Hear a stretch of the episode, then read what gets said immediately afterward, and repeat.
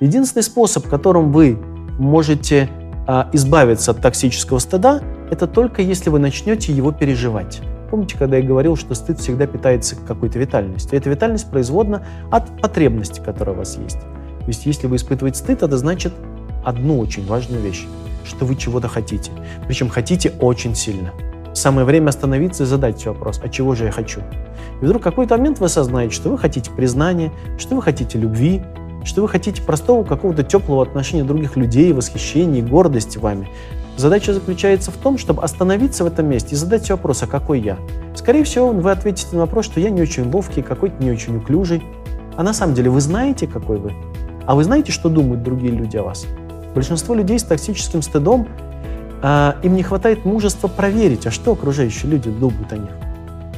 И первый шаг, пожалуй, заключается в том, чтобы посмотреть на этих людей и спросить, а ты что обо мне думаешь? А я важен для тебя? А я ценен для тебя? А что ты думаешь о моем профессионализме? А я крутой психолог? Или, например, женщина может спросить, а я красивая? Большинство людей, которые находятся в этой ситуации, а, не знают, как от ним относятся другие люди, но по умолчанию они считают, что другие люди их осуждают, что они некрасивые, неумные, туповатые. И если вам хватает мужества спросить других людей, вы начинаете иметь дело с реальностью. Проблема тут возникает номер два – и эта проблема может казаться еще более серьезной для вас. Когда вам скажут, как вам относятся, здесь возможны два исхода. Первый – вам не понравится, потому что другие люди, правда, считают вас некрасивым и глуповатым. Но это полбеды. Даже если они считают вас красивым и умным, в этот момент вы же не поверите. Ну да, конечно, этот человек хочет меня сейчас поддержать. Если это человек психотерапевт, то понятно, он еще деньги за это зарабатывает. Если это мама, понятное дело, какая мама о сыне или о дочери плохо скажет встретиться с этими словами «ты красивый, ты мне нравишься» оказывается довольно трудно. Стыд вас всегда будет вышибать из контакта. Когда любимый мужчина, которому задали этот вопрос, говорит, а я красивая? Он говорит, ты очень красивая. Что с вами происходит? Вы вдруг ему отвечаете и ловите себя прямо на этих словах. Я голову помыла, противогаз сняла. И говорит, спасибо. Но как будто бы эти слова проходят транзитом, они как будто бы не задерживаются у вас. Примерно так, как если вы пришли в ресторан с тремя звездами Мишлен, вам принесли восхитительную еду, вы ее протолкнули через себя, через пять минут спрашиваешь, что, что ты кушал? Где кушал? Кажется, я был в ресторане. У вас не сохранилось отношение к тому, что было. Вы не питались этим. В случае стыдом бывает еще хуже. Желудка нет. Проблема людей с токсическим стыдом заключается в том, что у них нет органа, который бы потреблял это. Его нужно воспитывать, этот орган. Ну, такого психического желудка как будто бы нет. Поэтому начинаем со вкусовых рецепторов. Когда вам кто-то говорит, ты красивая, остановитесь. Вам захочется убежать из этого места, проигнорировать, объяснить ситуацию, быстро ее свернуть, все так же провалиться сквозь землю. А вы говорите, стоп. Как вы относитесь к тому, что слышите? Помимо стыда, что вы сейчас чувствуете? Стыд, наверное, не уйдет в этот момент сразу. Помимо стыда вы, наверное, можете почувствовать страх, ну, от того, что это не вечное, что этот человек, который сейчас восхищается вами, потом увидит, какая вы, и уйдет. А это может быть благодарность, которая вдруг появилась, как очень теплое чувство внутри, что этот человек заметил вас такой, какой вы иногда себя считаете. И у вас появляется какая-то теплота внутри и желание остаться в этом контакте. Вот тут происходит революция. Стыд – это всегда чувство, которое выталкивает вас из контакта. Если вы замечаете в каком-то этапе такого прямого разговора, что вам уже немножко хочется остаться в этом контакте, да, сбежать хочется, все так же провалиться сквозь землю, исчезнуть, сжаться в точку, но вам также хочется хотя бы остаться еще на мгновение. Это означает то, что вы начали питаться. Как вы знаете, что вы кушаете вкусный стейк? Потому что вы чувствуете вкус языковыми рецепторами. Потом еда попадает внутрь. Вы чувствуете насыщение и хорошее, приятное послевкусие так и в психологической жизни. Вам говорят, вы красивая, ты красивый, ты очень красивый. Или я тебя люблю.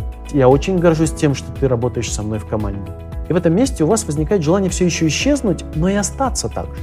Вот когда на фоне вот такого стыда, который есть в контакте, появляется немножко благодарности, довольно много страха, ну не так много, как стыда, но, э, но тем не менее также и страха, теплоты к этому человеку, удовольствие от того, что происходит сейчас в контакте, вы начинаете этим питаться – не стремитесь тому, чтобы одно чувство заменить другим.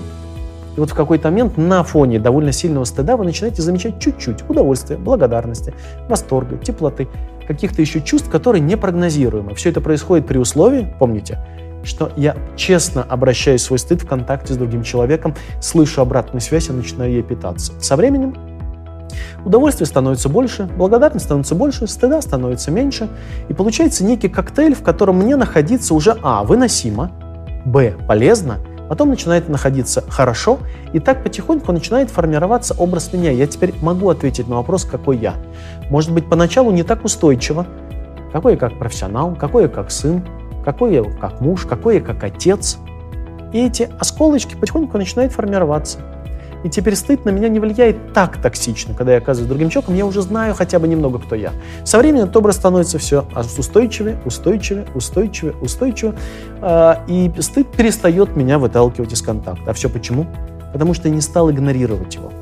Потому что я дал возможность ему развиваться в контакте со значимыми людьми. Зачастую, конечно, таким значимым человеком оказывается психотерапевт, потому что сила, которая выбрасывает человека с токсическим стыдом из контакта, довольно сильна.